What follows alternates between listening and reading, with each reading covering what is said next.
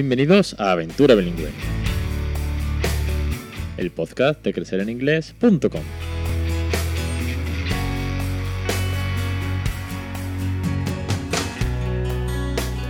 Capítulo 239, 14 de enero de 2021. Muy buenas, bienvenidos, bienvenidas. Yo soy Alex Perdel y esto es Aventura Bilingüe. Este es el podcast sobre bilingüismo real. El podcast en el que os cuento mi experiencia como padre no nativo, en el que os puedo dar mis consejos, en el que os cuento los recursos y al que participan muchísimas familias, docentes, catedráticos, científicos que dan su testimonio, dan su experiencia y aportan valor a esta loca aventura. Así que si tú también quieres regalar una segunda lengua, y no eres nativo como soy yo, que además tienes un nivel medio o incluso un C1, un C2, ¿por qué no? Pero necesitas recursos, ideas, inspiración y motivación para el bilingüismo en casa o en el aula, aquí tienes Aventura Bilingüe. Vamos hoy, me meto con una ronda que ya toca, ronda de dudas. He ido acumulando preguntas y ahora las voy a contestar públicamente. A todas las preguntas que me llegan siempre respondo casi sobre la marcha la mayoría de ellas. Sobre todo si son de suscriptores, que tenéis los suscriptores un formulario de contacto prioritario, con lo cual eso se coloca por encima de todos los emails que tengo en la bandeja de entrada y salen antes las respuestas.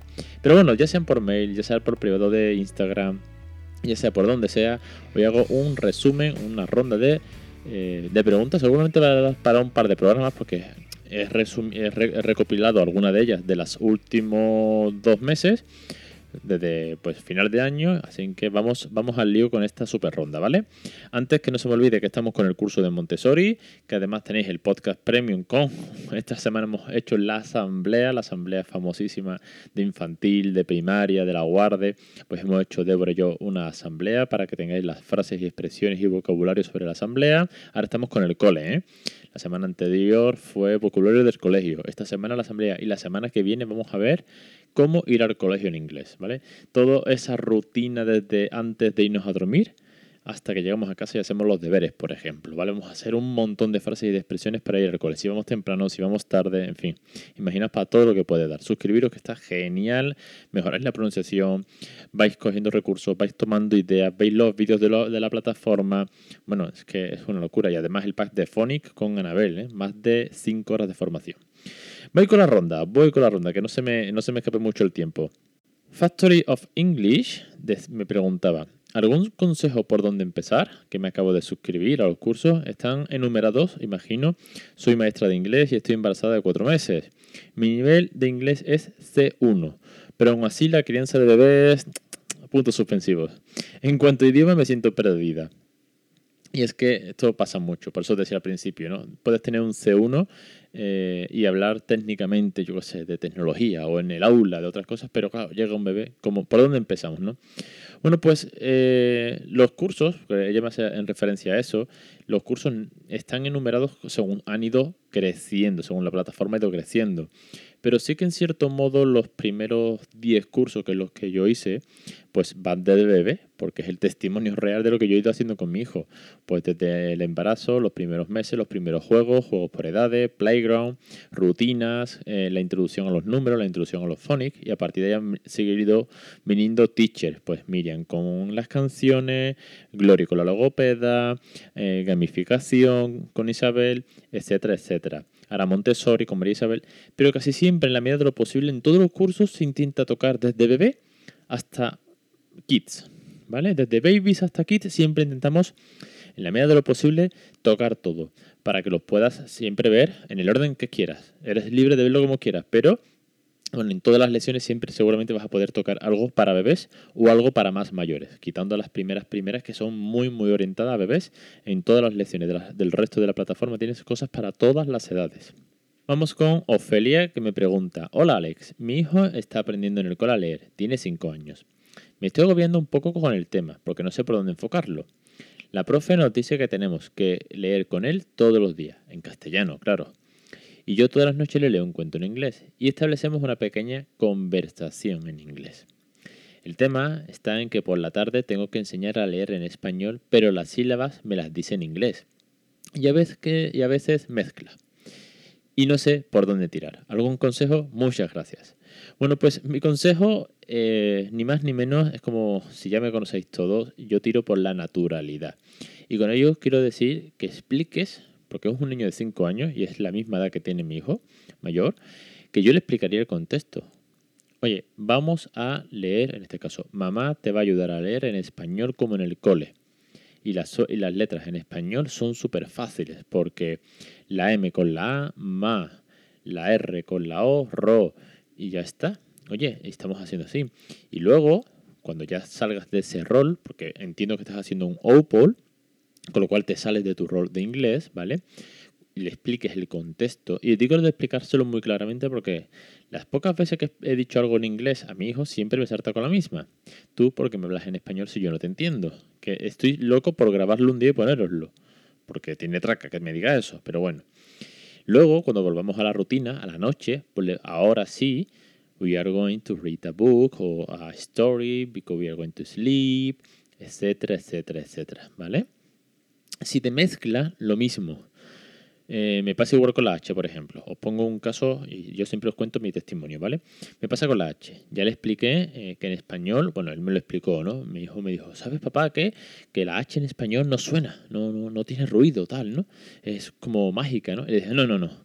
Mágica es en inglés. En inglés como... Me dijo, ¿cómo? Le digo, sí, sí. ¿Cómo dices happy? Y él me dijo, happy, que lo dice muy bien. Le dije, pues vamos a escribir happy. Digo, pon la H, ¿lo ves? Happy. En español sería happy. Esto, es muy, esto es muy soso, esto no tiene gracia. En inglés sí y tal.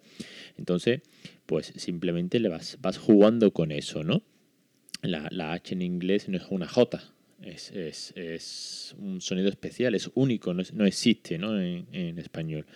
Entonces, si te va mezclando, pues mm, paciencia, corrigiendo sin, prisa, sin, sin, presionar. Y además todo lo que estás haciendo es un apoyo a la lectura que viene de, trabajada en el colegio, con lo cual no es que tengas que enseñar a leer como tal, ¿vale? Yo ya os digo, eh, aquí Raúl lee todos los días también eh, en español con una ficha que trae del cole. La suele leer con mamá muchas veces, pero muchas veces la lee conmigo. Entonces yo le voy hablando en inglés, os digo con lo que estoy haciendo, le voy hablando en inglés. Now we are going to read the, the next page. Come on, what do you have to, what, uh, what, what do you have to, to, read today? Y él me dice esta frase. Digo, come on, read. Y él me dice, eh, la vaca come césped. Y le digo, ah, muy bien. Le digo, ok, well done. Pero si falla en algo, me dice, eh, I don't know what is that, o yo no sé qué pone aquí. Le digo, aquí, ah, aquí pone vaca y le digo aquí pone vaca, no le digo in this word put vaca, no, no, se lo digo en español porque estamos trabajando la oración en español. Luego ya seguiremos. Now, come on, next page, o we're going to do now, or how you finish. Ya está, ¿vale? Tranquilidad en las masas, no nos agobiemos. Teacher B. Dice, hola equipo de Crecer en Inglés. Me encanta cuando habláis en plural. sé que hay un equipazo detrás de teachers, pero el que contesta los correos soy yo. no, pero eh, lo entiendo, ¿eh? Dice, lo primero, felicitaros las fiestas. Ya os digo que esto es de hace poquito. Y agradeceros toda la información que nos ofrecéis tan valiosa. Bravo por todos los podcasts. Wow, muchas gracias. Se quería preguntaros si conocéis alguna librería en Madrid que ofrezca literatura infantil y juvenil en inglés. Las pequeñas librerías a las que voy no tienen mucha variedad y me gustaría seguir comprando en el pequeño comercio. Un abrazo enorme y gracias por adelantado.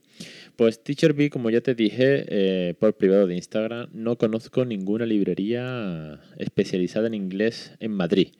Tengo controlada, por ejemplo, Granada, Murcia, creo que hay otras, si no me equivoco, que las sigo por. y en La Rioja también, que las sigo por, por Instagram. En Madrid, no, mira que Madrid es grande, ¿no?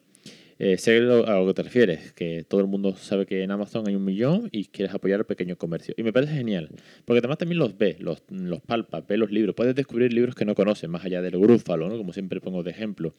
Aquí en Sevilla hay una librería muy chula, muy chula, que, que, tiene un montón de cosas tipo Montessori, todo de maderita, un montón de actividades lúdicas por edades, nos encanta, ¿no? De hecho, estas navidades de allí han caído varios regalos para, para los peques, ¿no? Y sin embargo el apartado de idiomas, ¿vale? Es una estantería súper pequeñita.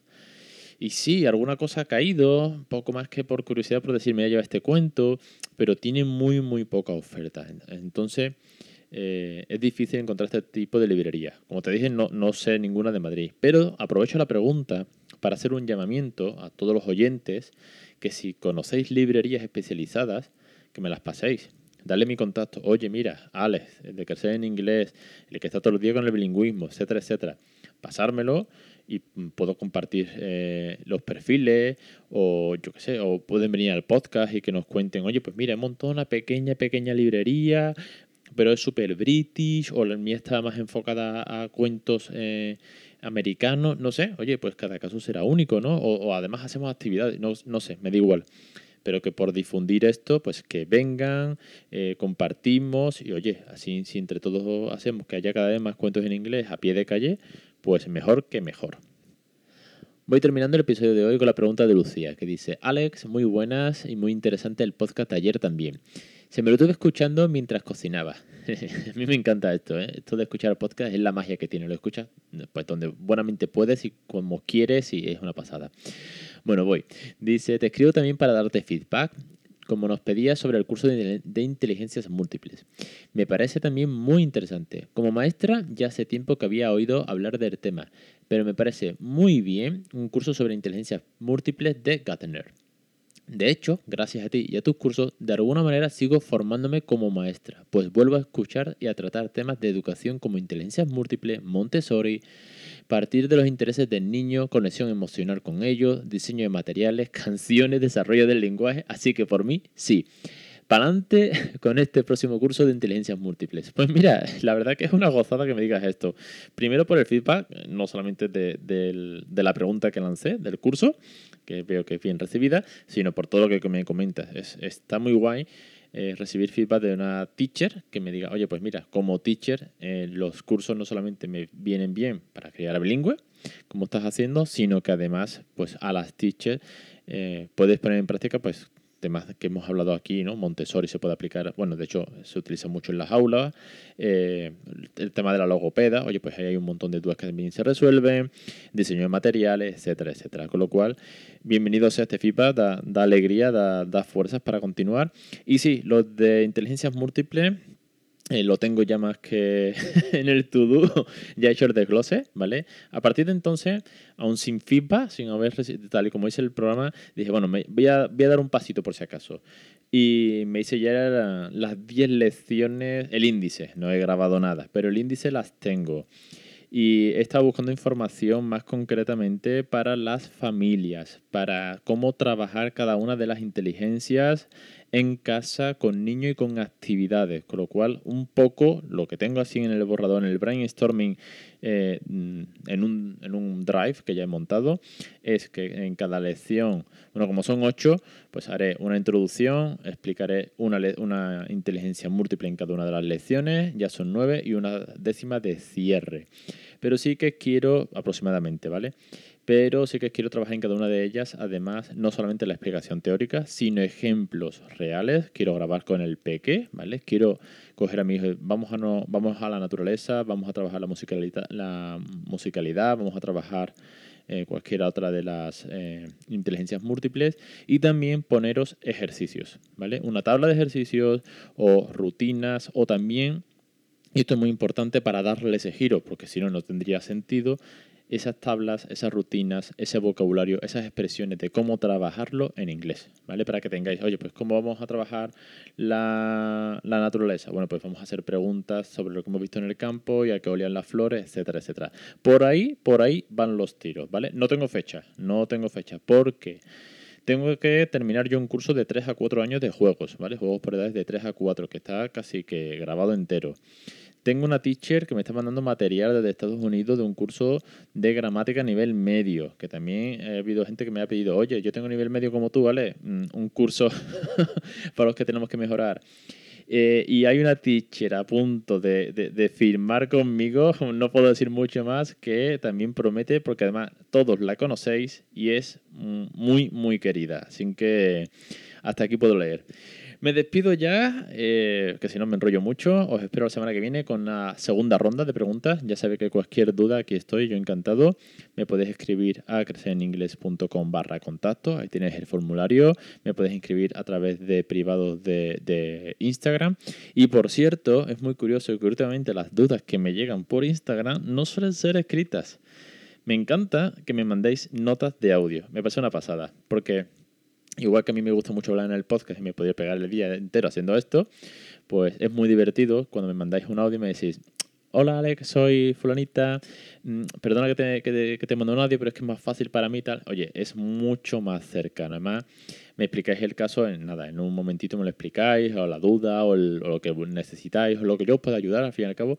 Y también así, pues me gusta responderos también en, un audio. Oye, pues eh, os respondo con un audio, que es más rápido, seguramente se me entenderá mejor que si me pongo a escribir algunas cosas y, listo. Lo malo de los audios de Instagram es que creo que tiene un límite de 60 segundos por audio, con lo cual tienes que en alguna PC mandar mm, dos o tres. Pero bueno, dicho esto, eh, siempre es bienvenido poder escucharos. Nada más, eh, os espero la semana que viene en Aventura Bilingüe, en inglés.com, la plataforma Netflix de bilingüismo, como alguno ya por ahí ha dicho más de una vez. Y que por cualquier duda ya sabéis dónde estoy. Un saludo y hasta la semana que viene.